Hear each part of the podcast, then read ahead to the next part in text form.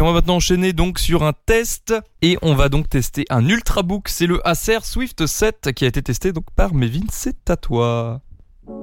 Donc voilà, après on a fait le 3, donc bon on fait le 7. Bientôt le 5, on vous rassure. Donc euh, c'est ça, il restera le 1 et le 5. Hein. donc parce qu'on sait compter quand même. Bref, trêve de plaisanterie. euh, donc c'est un petit peu le roi des ultrabooks avec 9 mm d'épaisseur. hein, donc je sais pas si vous vous rendez compte. hein, vous prenez votre téléphone, euh, on, arrive même à être en dessous de certains téléphones. Hein. En termes d'épaisseur. Donc je sais pas si vous voyez un petit peu le délire du PC. Donc déjà c'est un PC qui est ultra sobre. En aluminium noir, les fissures sont top. Donc euh, là on a vraiment un produit, on est vraiment sur du produit haut de gamme, on se trompe pas. hein. Donc euh, même si bon il est très joli, il y a deux trois petits euh, bémols sur le design. Euh, L'aluminium il est fragile, il craint les rayures. Heureusement bon bah Acer fournit comme une housse de protection en cuir dans la dans la boîte, plutôt cool. Le second point regrettable c'est que c'est totalement impossible d'ouvrir une main. L'encoche est beaucoup trop petite et bah, tout vient avec quoi. Enfin c'est trop petit quoi. Euh, donc euh, voilà, mais bon, euh, là peut-être que ça pourrait se retravailler sur une prochaine version euh, côté des charnières, je sais pas, ou avec une encoche aussi un petit peu plus, un petit peu plus grosse. Côté trackpad, il est plus trop grand. Hein. Euh, petit fait perturbant, c'est qu'il produit aucun clic ou vibration. Donc c'est un petit peu bizarre au début, mais on s'habitue quand même relativement vite. Hein. C'est très bien, c'est même plus confortable quand tu dois bosser des heures.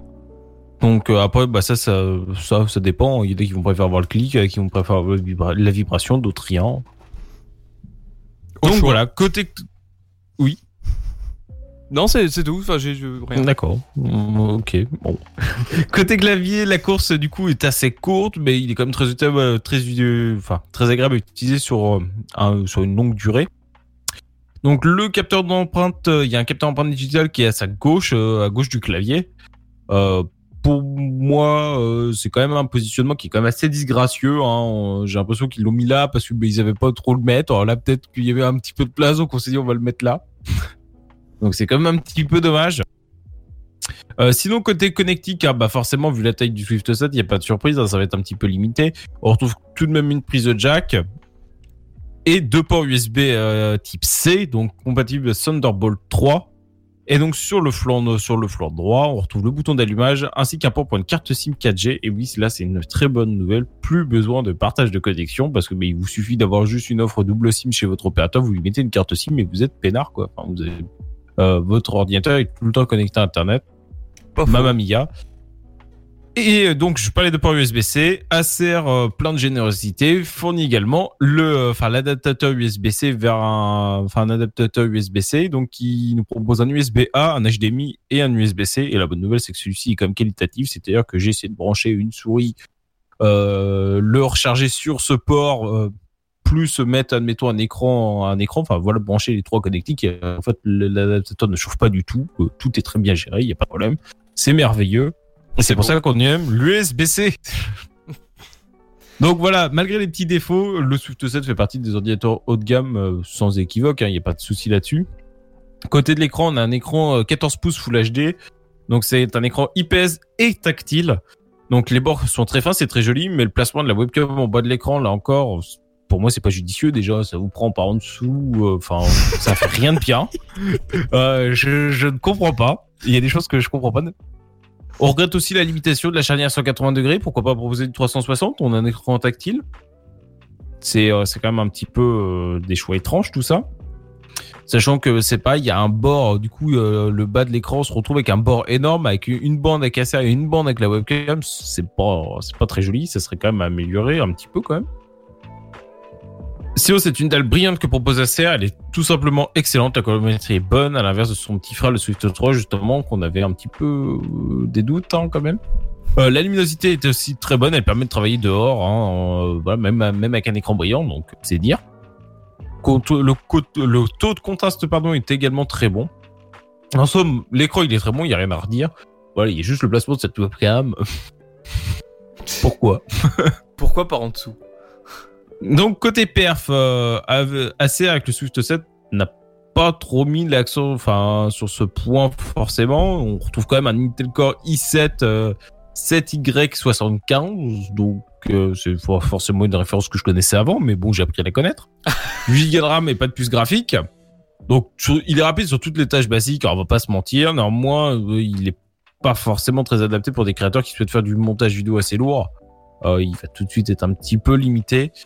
Donc ça se destine à voilà des pros. euh, moi je le dirais à Ah, des pros de la un usage- quoi. Ouais, c'est ça, euh, un usage assez euh, banal de, de leur PC, mais qui ont besoin quand même d'un petit, petit peu de perf, voilà, euh, à côté. Voilà. Il est capable de faire des, des choses un petit peu lourdes, mais il faut pas non plus aller trop loin, quoi. Ouais, donc, Euh, comme, le, donc- comme le HP que j'avais testé où il n'y avait pas de puce graphique non plus, quoi. En somme. C'est ça. il est capable ça, de faire beaucoup de choses, mais faut pas déconner non plus, quoi, pour faire du After Effects. Voilà, c'est ça, au bout d'un moment. Après, il faut savoir pourquoi vous en avez besoin aussi. Euh, bon, après, c'est un, c'est un choix qui est tout simplement qui s'explique par la finesse de la bécane, quoi, sur 9 mm, euh, 9 mm plié, hein, je parle. Hein. Ouais. Euh, En tu plus. peux pas lui demander plus quoi tu, euh, tu peux pas tu peux pas vraiment pas donc euh, il y a- parce que, du coup il y a pas de ventilateur euh, c'est c'est qu'un refroidissement passif. Et en plus enfin c'est un PC il chauffe pas quoi. Enfin c'est pas un PC euh, tu le laisses sur les genoux le, le machin il te crame. Non le PC il reste il reste globalement très froid. Donc euh, c'est quand même une bonne nouvelle. Il y a vraiment que ouais si vous le posez que vous le sollicitez beaucoup il va chauffer légèrement mais c'est quand même très léger. Et euh, c'est quand même plutôt agréable quoi. Pour Ouais. le pour du passif c'est c'est très bon. Côté audio Assassin's quand même une bonne partie audio malgré la finesse hein, le son des haut-parleurs est équilibré. Bon bon la puissance elle est un peu limitée mais bon il n'y a pas de place non plus hein. Au bout d'un on peut pas faire des miracles hein. donc euh, ça euh, et c'est pareil euh, du coup ils sont positionnés sous la machine. Donc ça ça va les rendre du coup très dépendants de la surface sur, laquelle vous posez. Une table en bois une table en verre sur vos genoux sur une couverture sur votre lit. Enfin voilà. Tout va dépendre de là où vous le posez Bon, il propose du Dolby, mais bon, concrètement, euh, euh, c'est pas voilà, une grosse plus-value, euh, c'est plus commercial qu'autre chose, encore une fois. La podcast, elle est aussi très bonne, avec une bonne puissance pour alimenter un casque, même audiophile. Bon, elle partez pas non plus sur du gros casque monitoring, parce que je suis pas sûr que la prise, elle le supporte non plus, quoi. Ouais. Voilà, on reste sur un PC, voilà, faut rester sur ses usages standards. hein. Donc, sur le plan de la mobilité et de l'autonomie, sur le plan de la mobilité, tous les moyens sont au vert. Un PC 29 mm, un pot de 1,2 kg, la pochette en cuir qui est fournie pour le transporter sur le bimé, bah, enfin, que demander de plus au peuple, quoi. Enfin, euh, là, si, si vous emmenez, en fait, tout le temps votre ordinateur, c'est l'ordinateur qui, euh, enfin, si, bon, bah, en termes de puissance, ça vous convient, et que vous baladez tout le temps votre ordi, c'est l'ordi qu'il vous faut, quoi. Ça vous pète pas le dos, ça, ça prend pas de place dans un sac, c'est-à-dire que vous pouvez avoir votre petit sac ramener, euh, enfin, remettre d'autres choses avec, c'est parfait. Le support de la 4G pour moi c'est quand même un réel plus, hein, c'est ce que je milite sur les ordi portables. Hein, euh, C'est-à-dire que bon bah ça évite le Wi-Fi public qui est tout pourri, hein, on le sait très bien. On parle Ouais. de faille de sécurité quasiment toutes les semaines dans cette émission, donc on sait très bien que le Wi-Fi public c'est tout pourri. Sauf si vous avez un VPN, éventuellement, mais bon après ça vous fait encore des frais tous les mois. Voilà, voilà. Donc euh, voilà, la 4G, ça vous permet bah, d'avoir votre connexion. euh, Enfin, ce cette SIM en plus, ça vous permet d'avoir bah, soit un deuxième forfait. Voilà, pour un forfait en promo, boum, vous avez une connexion euh, sur votre PC, soit vous faites du double SIM et puis basta, vous tapez directement sur votre forfait de téléphone sans avoir à faire un partage de co, que votre téléphone il chauffe, qu'il perd de la batterie bêtement. Bah voilà, c'est quand même une bonne nouvelle. Côté autonomie, il tient largement la journée dans un usage mix sans problème. C'est pas record non plus, hein, mais bon, euh, vu sa taille, on peut pas lui demander plus. Donc euh, voilà, un PC qui est autonome de manière connective, enfin, du côté de la connectivité, qui a une bonne autonomie, qui est pas lourd, prend pas de place, qui a quand même un minimum de performance, vous connaissez la conclusion. Euh, voilà, c'est, moi je peux que vous le recommander. Bon après, il est cher, il a 1600 euros quand même. Hein. Ah oui. Toute cette finesse a un prix. Mais euh, vraiment, si vous avez euh, besoin tout constamment de votre ordinateur, de le balader, etc., pour moi, c'est un, c'est un choix qui est quand même excellent. Quoi. Ça, vous pétez pas le dos, quoi. c'est surtout ça. Voilà un petit peu ce que je pouvais en dire. Eh bien, merci beaucoup, Mévin, pour ce test.